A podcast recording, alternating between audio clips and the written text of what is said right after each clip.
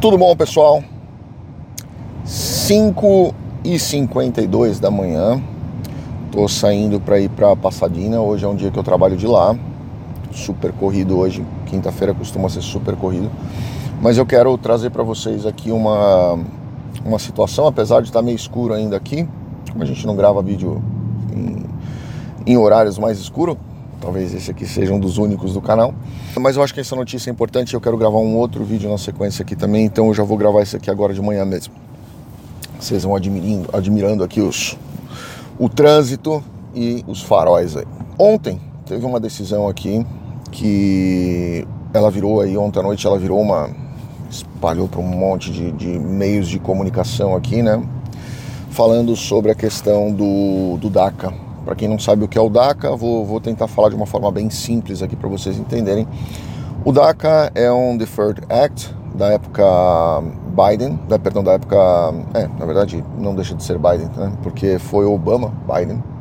Acho que o Biden era o vice naquela época foi concedido uma forma de. Eu não quero dizer waiver, eu estou tentando achar palavras aqui para adequar melhor em português isso para vocês, mas é como se fosse um, uma permissão para que crianças que foram trazidas para os Estados Unidos, ainda na idade criança, né, foram trazidos é, irregularmente para os Estados Unidos, com os pais, obviamente, é, de forma irregular, ou seja, essas crianças estavam é, sem documento, para que essas crianças pudessem ter aí uma proteção contra deportação e que essas crianças é, pudessem aí, quando se tornassem adultos, muitos são adultos, é, que elas pudessem ter aí autorização para trabalhar dentro dos Estados Unidos, né? Ou seja, elas não seriam imediatamente deportadas e, obviamente, elas poderiam se sustentar dentro dos Estados Unidos.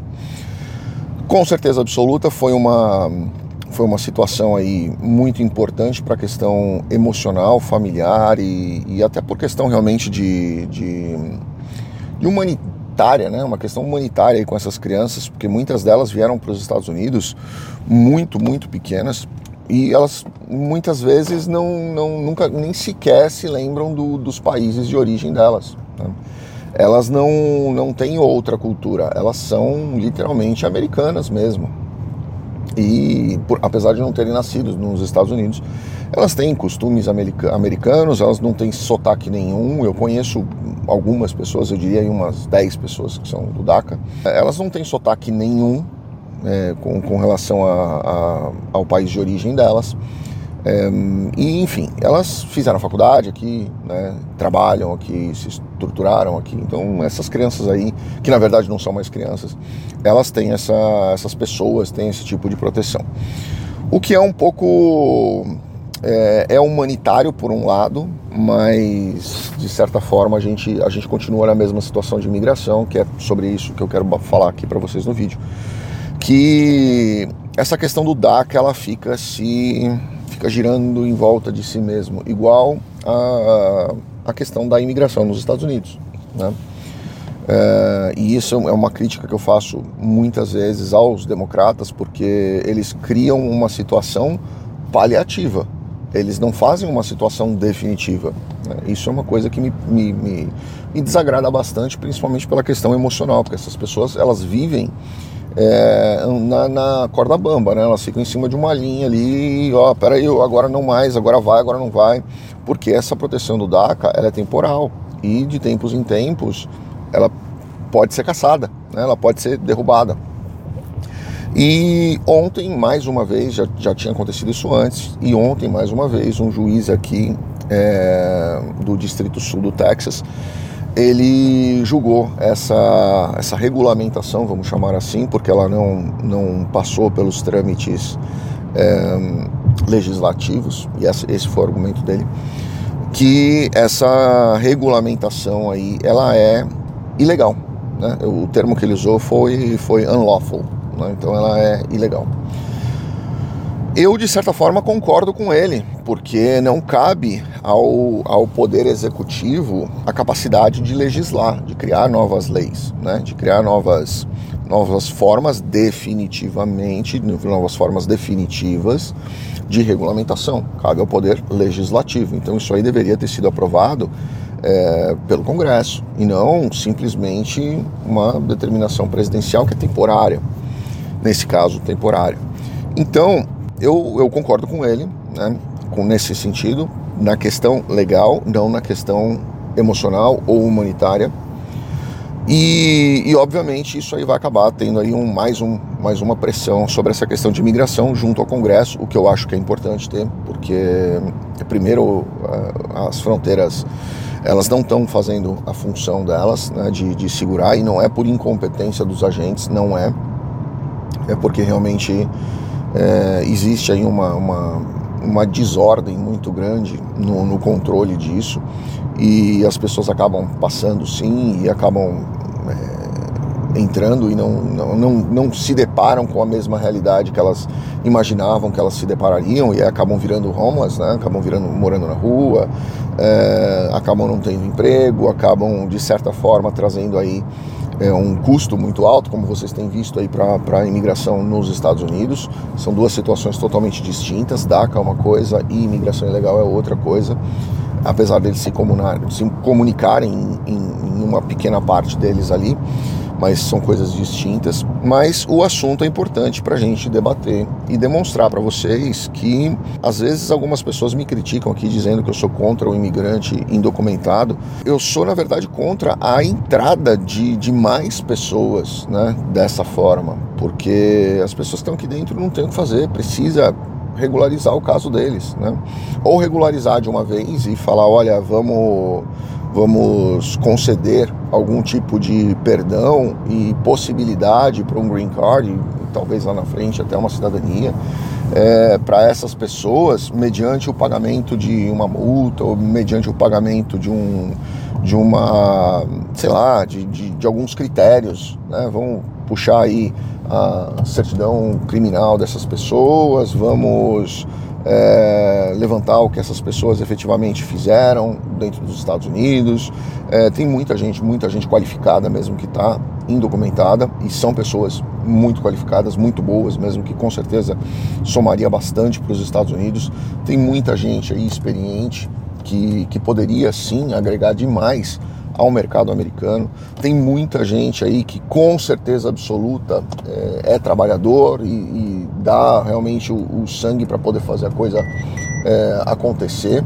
Mas também nós temos aí alguns vagabundos, né? São aqueles que, que eu, eu já, já cansei de falar aqui para vocês, que ele já sai do Brasil pensando em qual vai ser o benefício que ele vai ter aqui, né? Qual vai ser a ajuda do governo que ele vai ter. E não é o governo que ajuda, né? Quem, quem paga a conta, na verdade, somos nós que pagamos impostos, quem paga a conta somos nós que, que ralamos e, e deixamos aí 30% de imposto é, para pagar essas, essas coisas. Então, assim, isso é o que realmente acaba é, perturbando a gente. Né? Então, é, eu acho que isso aí precisa ser levado à mesa, sim, precisa ser debatido, sim. E talvez essa, essa, essa decisão desse juiz texano é, ela acabe servindo aí como motivo para impulsionar um debate realmente importante, sério e necessário, principalmente necessário, nessa questão de, de imigração, né? do que fazer com esses, com esses jovens e esses adultos do DACA, regularizar de uma vez por todas essa situação, porque há anos, anos, muitos anos, eles, eles ficam nessa instabilidade. Né? Eles podem acordar no, no dia seguinte aí e de repente não ter mais nada, não ter mais autorização de trabalho, não ter mais status, não ter mais proteção, não ter mais nada e tem que ir embora. Né? E sem saber por onde começar sequer. Né? Então esse é o grande problema é, que a gente enfrenta. E essas pessoas que entram indocumentados aqui nos Estados Unidos, eu acho que, que é um problema muito maior do que a gente imagina é uma situação do que a gente imagina, não, porque eu, eu acompanho isso todos os dias, até por questão é, profissional e do livro que eu tô mais um que eu estou escrevendo sobre isso.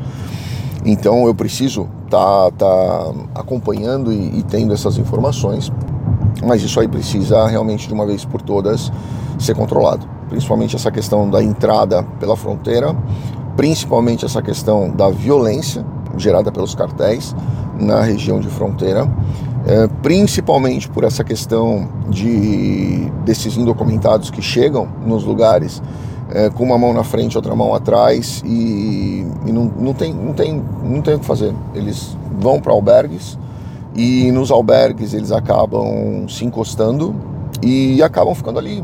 Né? Então você está, é, de certa forma, não estou generalizando, não estou dizendo que são todos, mas é uma boa parte dessas pessoas, uma parte significativa financeiramente dessas pessoas, elas acabam simplesmente mudando a favela de endereço. Né? E, e, esse é um problema que acaba custando muito caro para os cofres públicos. Se vocês olharem as, os artigos Nova York, Califórnia, é, Pensilvânia, vocês veem diversos lugares aí onde realmente esses estados estão tendo problemas muito sérios com essa questão da imigração ilegal e com essa questão de ter que sustentar essas pessoas na rua, tá? Vou deixar o artigo aqui do DACA que eu falei para vocês, para vocês lerem. É, quem já tem o DACA está mantido, novos processos não serão aceitos, pelo menos por enquanto, enquanto não houver um recurso dessa decisão.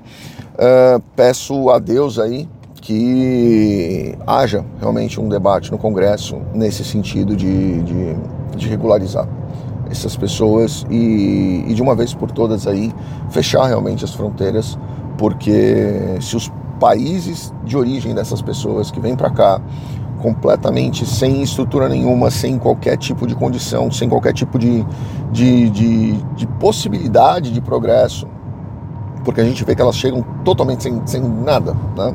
É, sem nem capacidade de se comunicar muitas vezes, o que dá um, um aperto no coração absurdo, mas enfim, é, se os países delas não estão tendo condição de, de cuidar dos problemas internos deles, terceirizar isso, a gente só vai levar mais problema para outros países do mundo. Né? E anotem o que eu estou falando para vocês. É, agora, recentemente, o governo brasileiro assinou aí uma, uma, uma uma liberação, entre aspas, aí. Eu ainda não li o, os termos dela inteiro, então eu vou falar para vocês aqui de uma forma bem genérica, pelo que eu li, e foi muito pouco sobre ela, né? Liberando aí uma série de possibilidades de inclusive trabalho, residência e tudo mais, de uma forma meio que expedite, facilitada para cidadãos de países de língua portuguesa. Eu, eu não, não acho legal isso. Tá? Eu não, não, honestamente, eu não acho legal, porque eu acho que todo país precisa ter critérios para a imigração. Porque se você não tiver critérios para a imigração, nós vamos dizer assim, olha, hum, sei lá, todo cristão está liberado. Né? Você vai ter cristãos bons, ruins, e eu estou usando cristão como um exemplo, né? Eu podia falar todo japonês, todo, todo mundo tem olho puxado, todo mundo que for, sei lá, loiro, moreno, negro, asiático, qualquer coisa, tá? Tô dando um exemplo, mas vamos imaginar. Você vai ter essas pessoas é, boas, ruins, trabalhadores, vagabundos, é, enfim, você vai ter de tudo, né? Mas se você pegar as melhores pessoas com aquela determinada característica, no caso que fala em língua portuguesa aí, no caso dessa regulamentação, é, as melhores pessoas, as mais estudadas, as mais qualificadas, as mais estruturadas, as de melhor condição financeira, e vamos parar de hipocrisia, é isso que os países precisam para se desenvolver, tá? Essas melhores pessoas, elas já estão estruturadas no país delas. Elas não precisam ir para outros países, né? Ou elas vão ter uma proposta onde essa proposta vai dar um, uma condição de emprego que daria um visto para ela de emprego, de outra situação, onde ela ia ganhar até mais dinheiro do que talvez até o próprio nativo daquele determinado país. Né? Então quer dizer o quê? Esse tipo de regulamentação ele não vai abrir as portas para as melhores cabeças né? Ele vai abrir as portas para aquele coitadinho que não tem condição de fazer nada nem no próprio país dele e ele vai chegar no Brasil para concorrer com o coitadinho que está no Brasil, né? E talvez até topando receber menos, porque no país dele ele já vivia numa condição muito ruim, onde a moeda era até mais fraca do que no Brasil. Então, é assim, eu acho que isso aí só abre a base da miséria ele não, ele não agrega para nenhum país. Ele não agrega. E eu acho que esse tipo de situação precisa ser visto, precisa ser revisado, precisa ser debatido de uma forma real, pé no chão, por pessoas que conheçam do assunto e não simplesmente jogar esse assunto né, num, num texto legal aí e falar, não, vamos liberar para todo mundo. Né? Lógico que nós temos interesse em muitos países, né? Eu tenho, eu mesmo tenho muitos amigos, tenho muitos conhecidos clientes né, em Portugal, Angola, né? É, tem, tem um relacionamento gigantesco nesses países mas existem muitos outros, né, que têm aí sim pessoas muito qualificadas, sem dúvida nenhuma, muitas vezes pessoas muito mais qualificadas até do que os próprios brasileiros, mas é, eu não acho que essas pessoas qualificadas serão as, as principais aplicando para esse tipo de, de, de, possibilidade de visto. Né? Então vamos pensar nisso daí, vamos, vamos debater isso aí de verdade no Congresso, com pessoas que realmente conheçam sobre o assunto, que tenham a informação sobre o assunto e que possam trazer para o país dados reais e, e, e, um debate realmente que possa efetivamente agregar num, numa estrutura de conhecimento, investimento e tudo mais dentro do país, que vai ser muito melhor, certo? Grande abraço a todos, fiquem com Deus. Deixa o que vocês acham aqui sobre esse, esse tema. É importante a gente debater, é importante as pessoas começarem a pensar nessa situação. Obrigado.